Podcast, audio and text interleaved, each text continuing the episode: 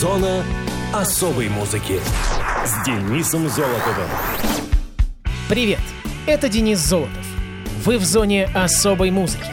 В 90-х годах биотопливо стало наряду с водородом, солнечной энергией и гибридными силовыми установками одним из путей избавления человечества от нефтяной зависимости. Сдерживает широкое применение биотоплива только его более высокая цена, но рост цен на нефть лишает бензин и солярку и этого преимущества. Преимущество биодизеля заключается и в его экологичности. Он не причиняет вреда животным и растениям, а также практически полностью перерабатывается микроорганизмами при попадании в почву и в воду. Кроме того, биодизельное топливо относительно безопасно, благодаря своей высокой температуре воспламенения. Международный день биодизеля отмечается ежегодно 10 августа. Биодизель производят из растительных или животных жиров, а также продуктов их переработки. Реакция периэтерификации позволяет снизить температуру плавления жиров, повысить их пластичность и стабильность к окислению. Дата праздника установлена в память первого использования биодизельного топлива. Впервые дизельный двигатель был продемонстрирован 10 августа 1893 года в немецком городе Аусбург, причем в качестве топлива использовалось масло арахиса. Химическая реакция, ставшая основой работы нового двигателя, была открыта за четыре десятка лет до изобретения дизельного двигателя. Сам же двигатель был создан немецким инженером и изобретателем Рудольфом Дизелем. Эта демонстрация стала первым случаем применения биодизеля в истории.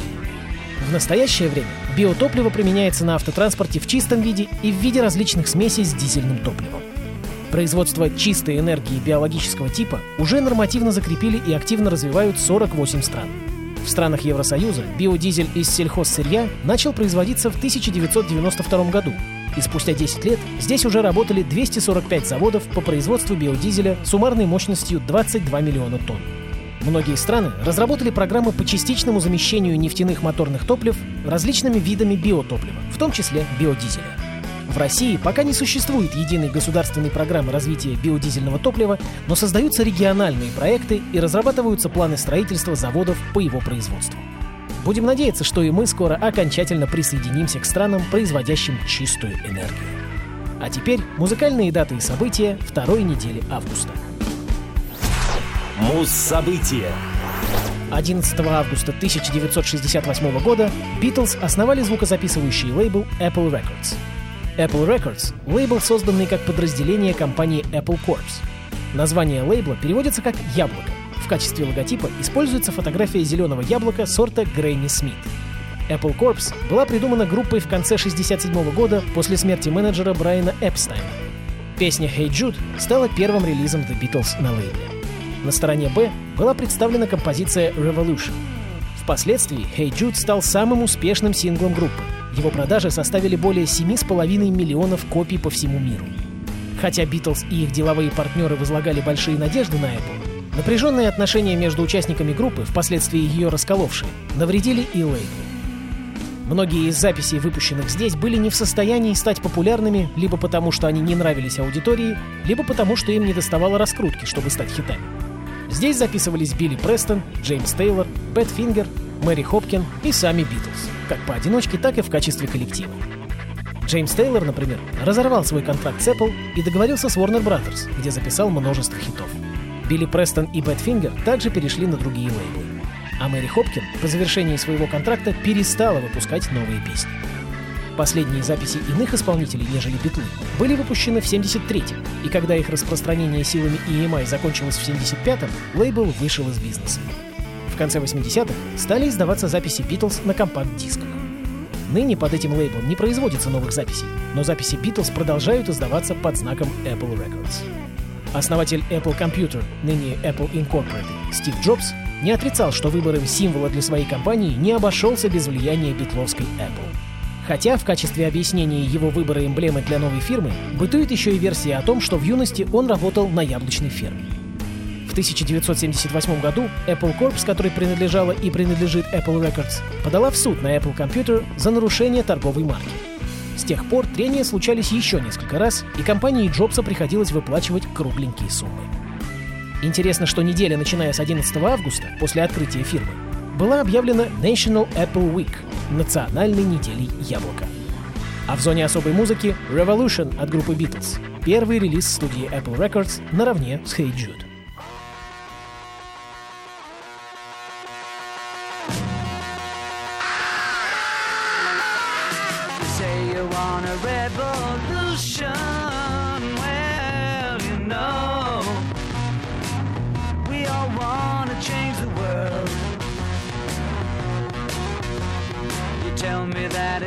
It's evolution. Well, you know, we all want to change the world.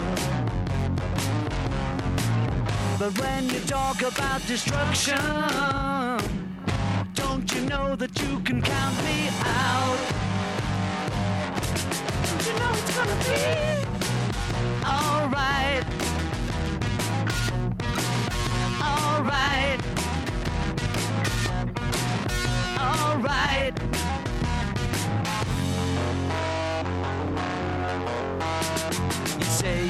Got a real solution.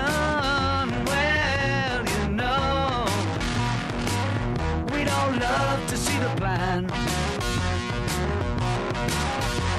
You asked me for a contribution. Well, you know, we all doing what we can.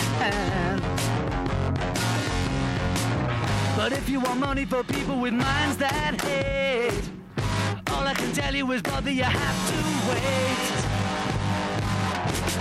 You know Alright.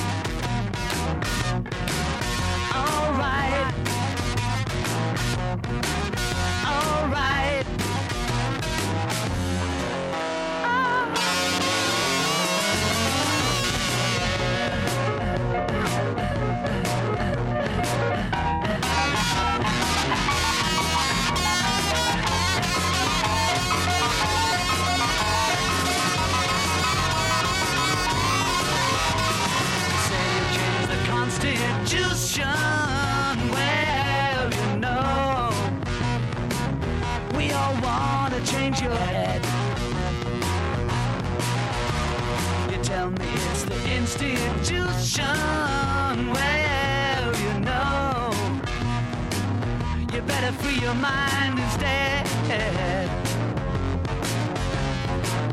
But if you go carrying pictures of Chairman Mao, you ain't gonna make it with anyone anyhow.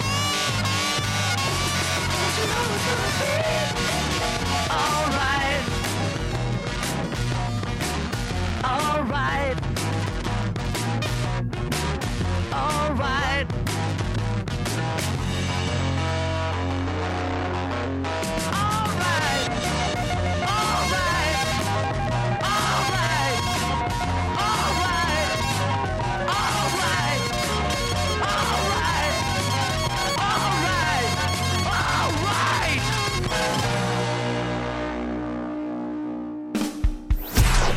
Мус-именинник. 15 августа 1933 года родился Бобби Хелмс, американский певец в стиле кантри, наиболее известный благодаря песне «Jingle Bell Rock», которая считается первым в истории рождественским хитом в стиле рок и ставшая рождественской классикой. Роберт Ли Хелмс родился в Блумингтоне, штат Индиана. Он вырос в музыкальной семье и выступал дуэтом со своим братом Фредди, прежде чем начал свою успешную сольную карьеру в кантри-музыке. В 1956-м Хелмс перебрался в Нэшвилл, штат Теннесси, где смог подписать музыкальный контракт с лейблом Decca Records.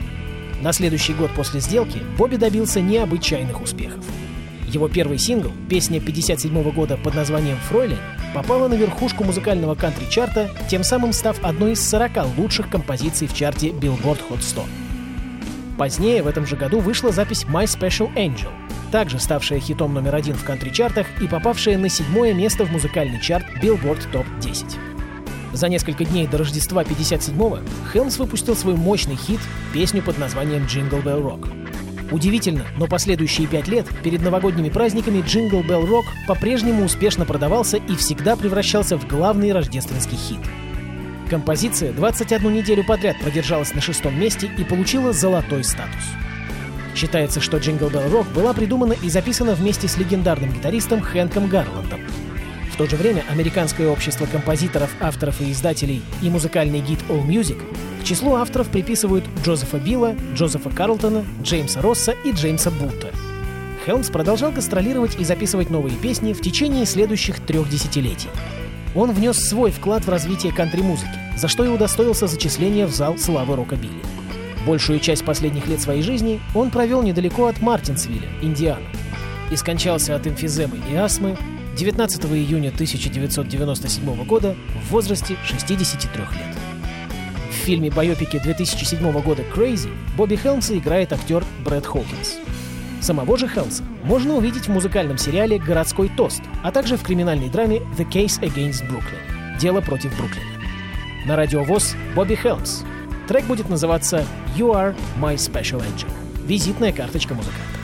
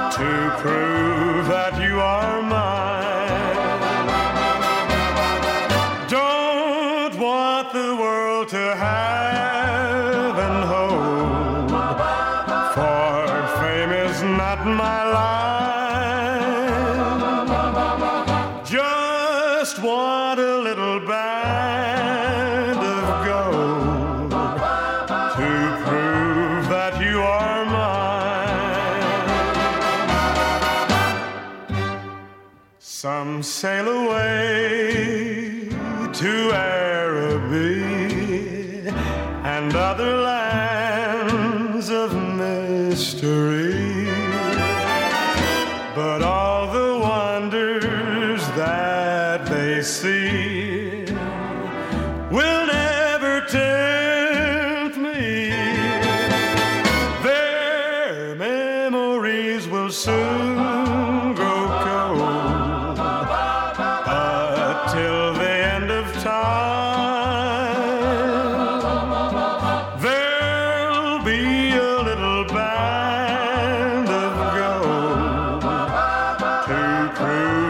That you are mine.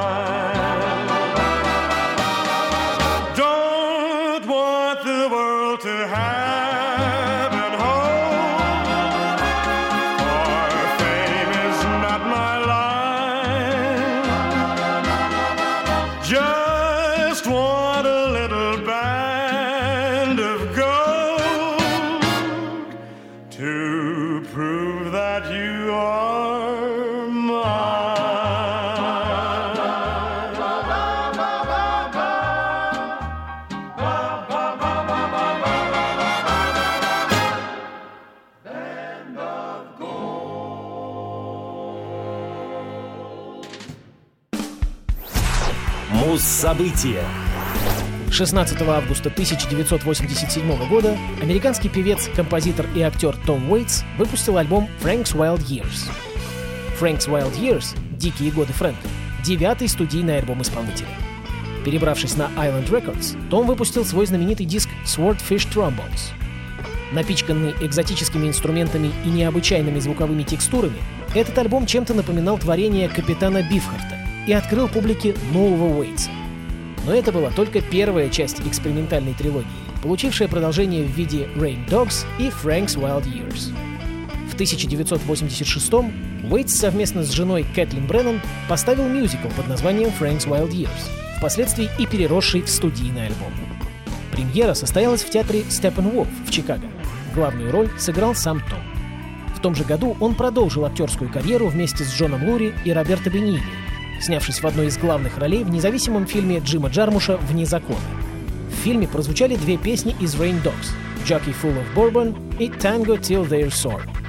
Позднее Том также сотрудничал с Джармушем, Бенини и Лури. Frank's Wild Years, последний альбом экспериментальной трилогии, вышел с подзаголовком «Un operace romantico in two acts» — романтическая опера в двух актах.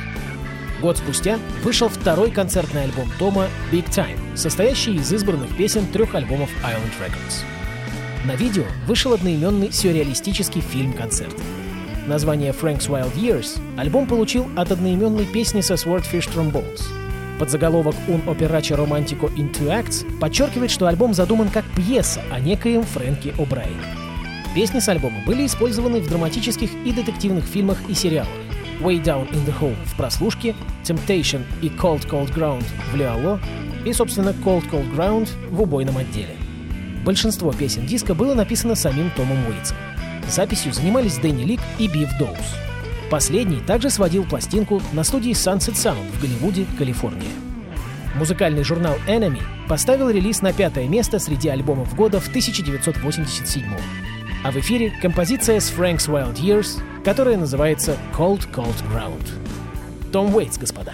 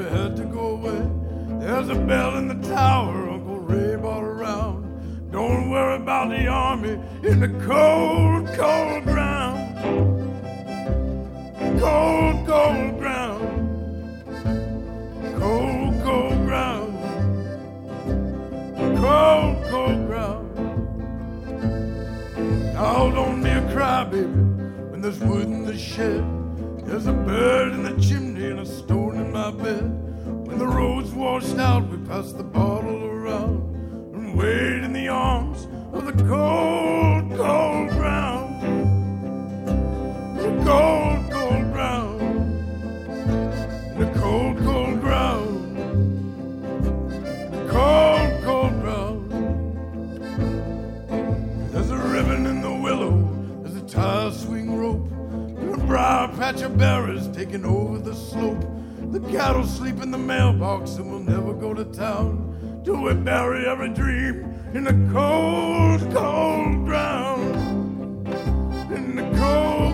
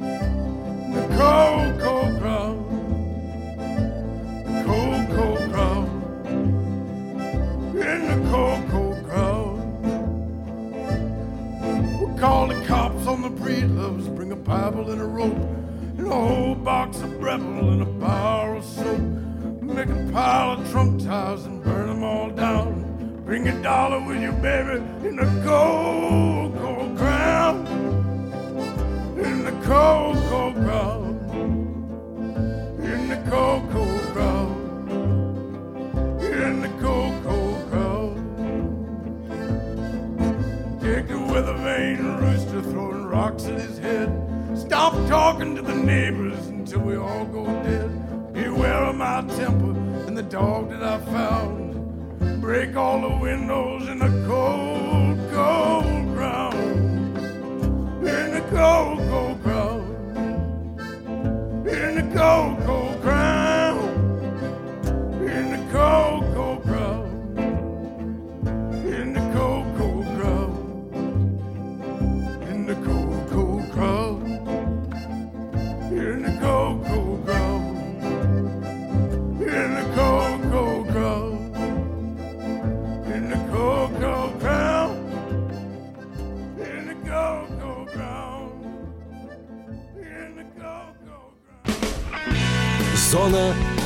особой музыки с Денисом Золотовым. Хочешь услышать о своем любимом исполнителе? Записывай адрес. Зона, дефис, музона, собака, яндекс.ру. А на сегодня все.